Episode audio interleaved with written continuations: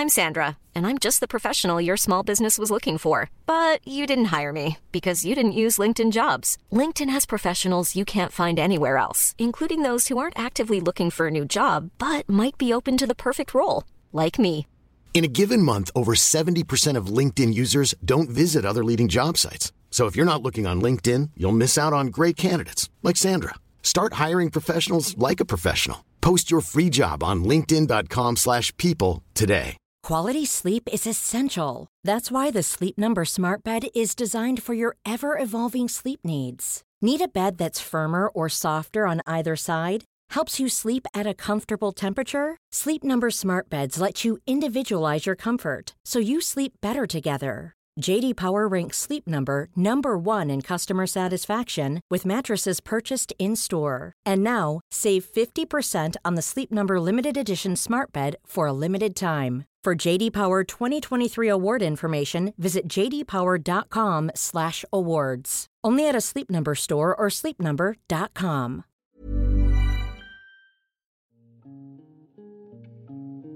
Pendant la période de crise du coronavirus que nous vivons, notre podcast change de forme. Nous nous y demandons comment vous vivez vos émotions pendant cette période de confinement et nous interrogeons des experts et des expertes pour nous aider à décortiquer tout ça. Je suis Cyrielle Bedu et vous écoutez Émotion, un podcast de Louis Média.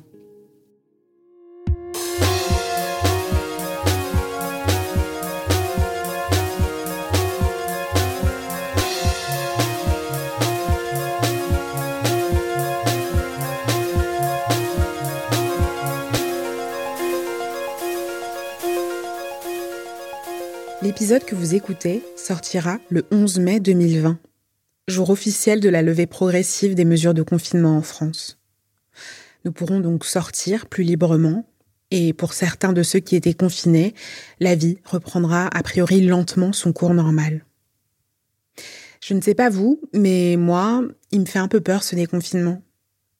J'ai peur de reprendre un jour les transports en commun, ou même de reprendre mon vélo, de devoir gérer les bruits de circulation, les conducteurs et passagers angoissés et de mauvaise humeur.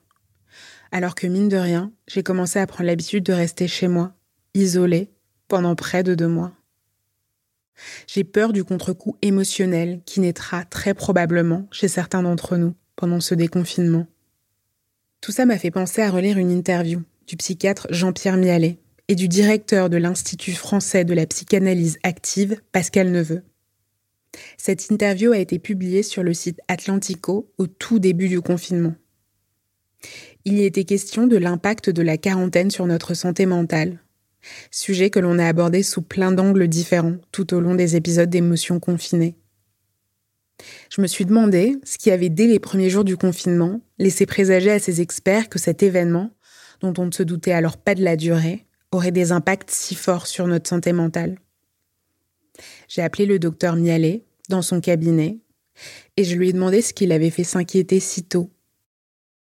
Nous étions, comme vous le dites, au début du confinement et il n'y avait aucun travail psychologique qui avait été fait et qui donne des, mesures précises, euh, des mesures de chercheurs sur les effets du confinement. Mais il y a eu dans le passé une épidémie de, de SRAS, syndrome respiratoire aigu, qui était liée aussi à un Covid, mais pas le même, et qui, euh, qui a été extrêmement violente. Donc c'était une épidémie qui, à l'époque, avait fait beaucoup de bruit d'une façon beaucoup plus locale, mais euh, ça avait été quand même très très important. Alors à l'époque, il y a eu déjà, les Chinois avaient fait, s'étaient protégés par des mesures de quarantaine, de confinement, et ensuite ils ont fait des recherches pour voir quelles avaient été les répercussions de ces mesures. Ces travaux sont apparus en 2004, ils ont été repris en 2009 et en 2012. Enfin, J'avais un matériel donc euh, de recherche qui me permettait d'appuyer un peu mes réflexions. Voilà. Et euh, qu'est-ce qui avait été constaté à l'époque euh, à l'issue euh, de ces recherches? Qu'il y avait eu des symptômes de euh, stress post-traumatique. Je crois que ça devait être 10-12% de cas. Et puis, il y avait eu aussi des dépressions et de l'anxiété. Alors, ce qui était intéressant aussi, c'est que ces séquelles avaient été retrouvées en 2004, quelques mois ou quelques heures, enfin un an après, mais qu'elles avaient été retrouvées également en 2009. C'est-à-dire qu'il semblait qu'il y ait des traces à long terme de tout ça. Toutes ces études qui ont été faites euh, sur le confinement, enfin sur ce n'était pas un confinement qui était plus une mise en quarantaine, euh, donc en Chine pour le SRAS, ça concerne une situation qui n'est pas tout à fait la même que la nôtre. Ça n'était que quelques, que certaines personnes qui étaient mises en quarantaine. C'était pas un confinement planétaire. Et d'autre part, le SRAS était une maladie bien plus violente que notre Covid. Euh, dans les morts du SRAS, je crois qu'il y a eu 20% de, ces morts qui étaient de euh, le personnel soignant. Les recherches qui ont été faites portent sur des gens qui ont été mis en quarantaine et dans lesquels il y a un certain nombre de ceux qui se sont occupés de ces personnes-là ou qui étaient proches de ces personnes-là.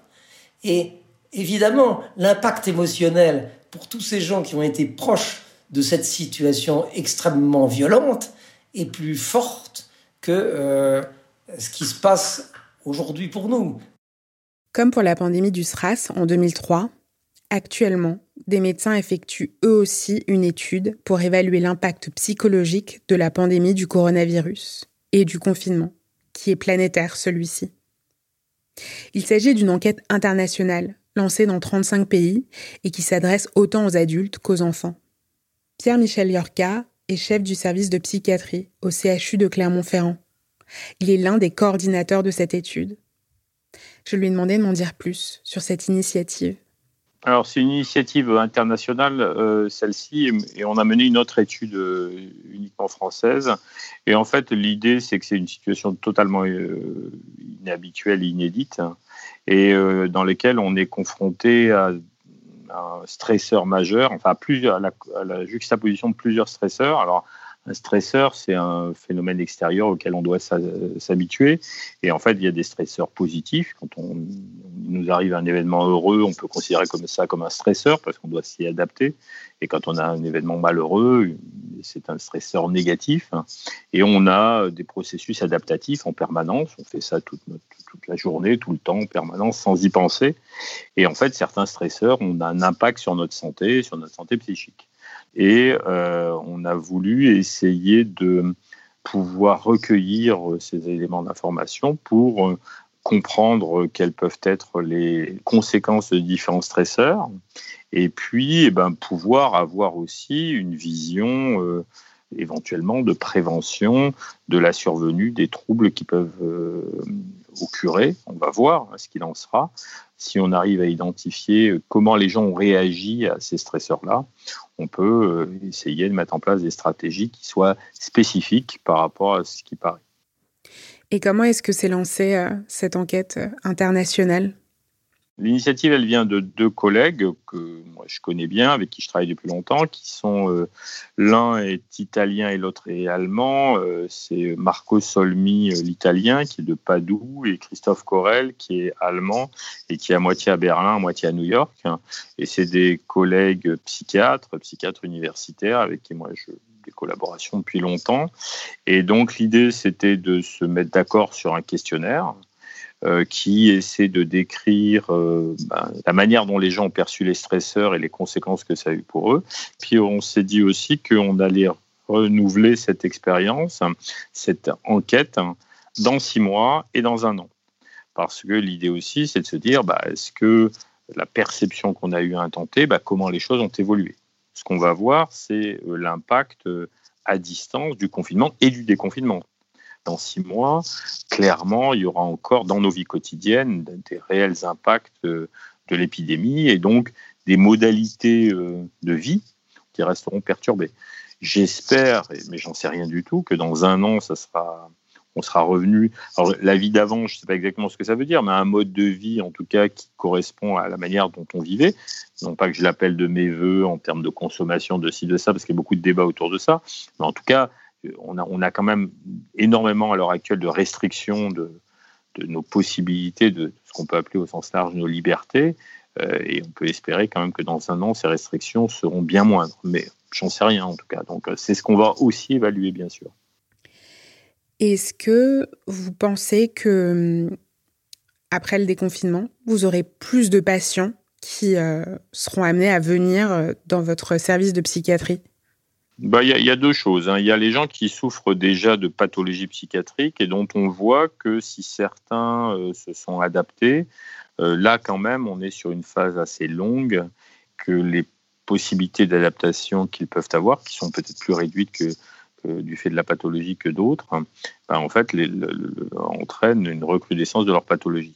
Ça, en ce moment, c'est quelque chose qu'on commence un petit peu à observer, c'est-à-dire avec vraiment des, des patients qui ont été très inquiets de, pouvoir être contaminés, qui ont donc parfois arrêté les soins, etc.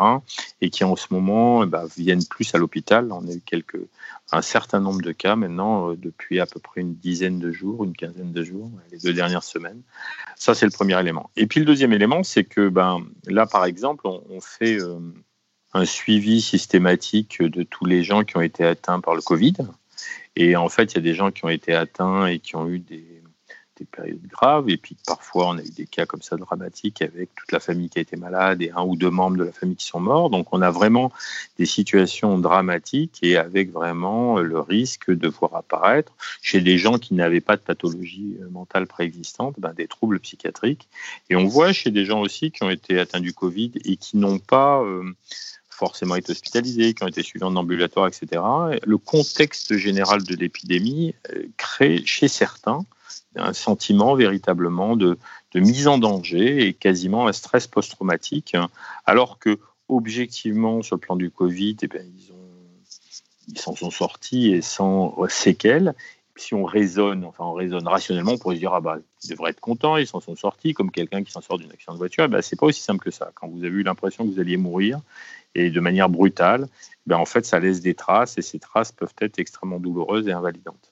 Et de l'autre côté, on peut se poser la question aussi, un certain nombre de gens qui sont retrouvés confinés pendant un certain temps et qui ont créé une sorte d'inquiétude vis-à-vis de leur environnement, on puisse voir apparaître des pathologies psychiatriques qui sont liées à ce sentiment d'inquiétude permanent qui nous entoure, hein, parce qu'on est le monde est déjà incertain en dehors d'une période d'épidémie, mais on voit qu'à l'heure actuelle, il l'est encore plus.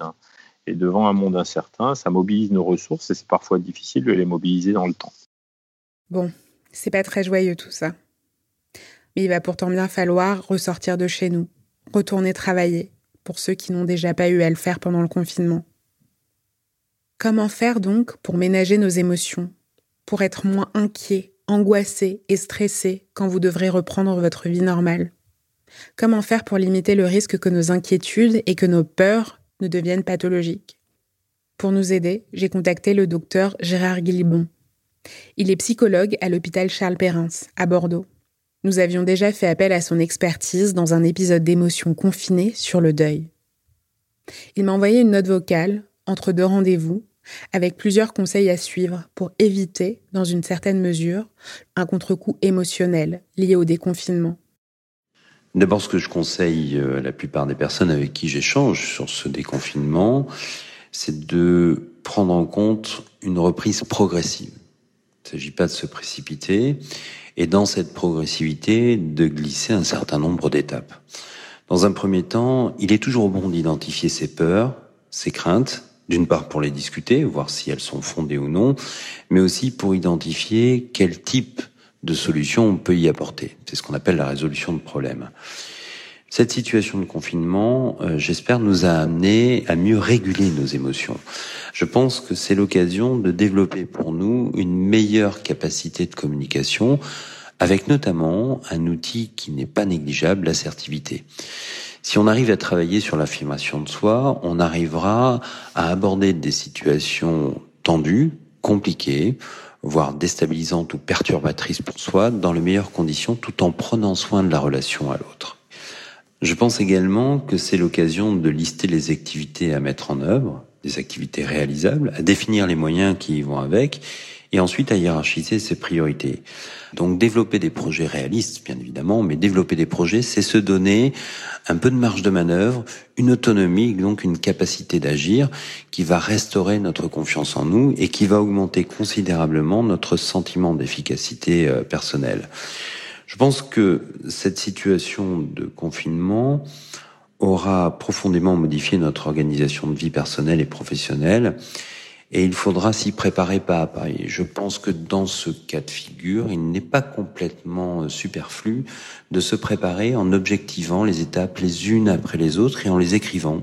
Plus on se prépare à des scénarios, euh, moins on est impacté par l'anxiété liée à ces situations futures.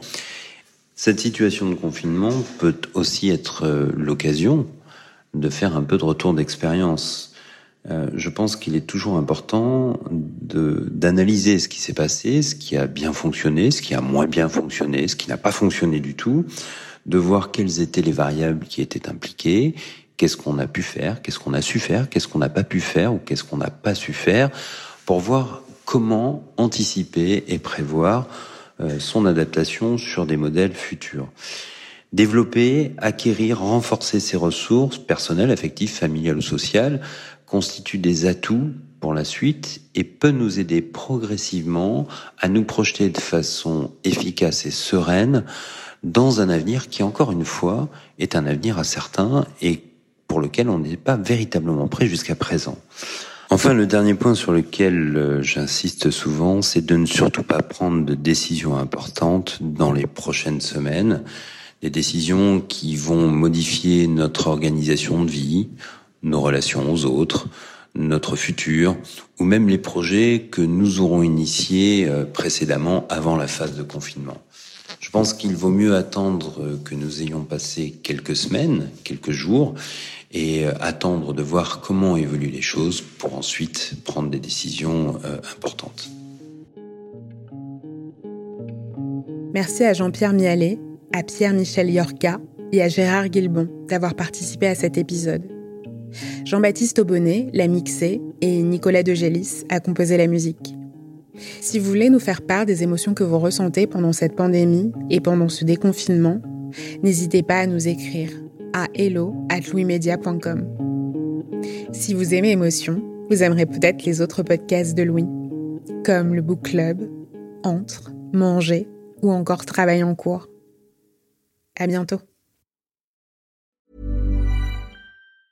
Mom deserves the best, and there's no better place to shop for Mother's Day than Whole Foods Market. They're your destination for unbeatable savings, from premium gifts to show-stopping flowers and irresistible desserts. Start by saving 33% with Prime on all body care and candles. Then get a 15-stem bunch of tulips for just $9.99 each with Prime. Round out Mom's menu with festive rosé, irresistible berry chantilly cake, and more special treats. Come celebrate Mother's Day at Whole Foods Market. Hi, I'm Daniel, founder of Pretty Litter. Did you know cats tend to hide symptoms of sickness and pain? I learned this the hard way after losing my cat, Gingy. So I created Pretty Litter, a health monitoring litter that helps detect early signs of illness by changing colors, saving you money and potentially your cat's life. Pretty Litter is veterinarian developed, and it's the easiest way to keep tabs on your fur baby's health right at home. Go to prettylitter.com and use code ACAST for 20% off your first order and a free cat toy. Terms and conditions apply. See site for details.